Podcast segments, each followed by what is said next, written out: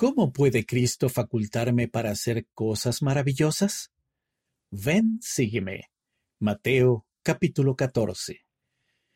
A lo largo de nuestra vida, a medida que nos acercamos más a Cristo y aprendemos a escuchar la voz del Espíritu, tal vez se nos pida que hagamos cosas sobre las que nos sintamos inseguros.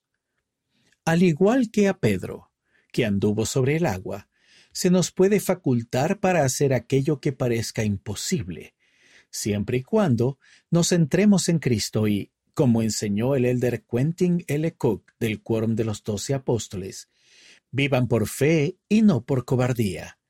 Liaona, noviembre de 2007, página 70. Actividad. Lea Mateo, capítulo 14, versículos del 22 al 33, y describa la experiencia de Pedro. ¿Cómo pudo caminar Pedro sobre el agua? ¿Por qué comenzó a hundirse? ¿Cómo lo rescató el Señor? Cuando nos centramos en Cristo, Él siempre está cerca para ayudarnos. Análisis. ¿Qué le invita a hacer el Señor? ¿Qué puede ayudarle a lograr su fe? ¿Qué puede hacer para vencer el temor?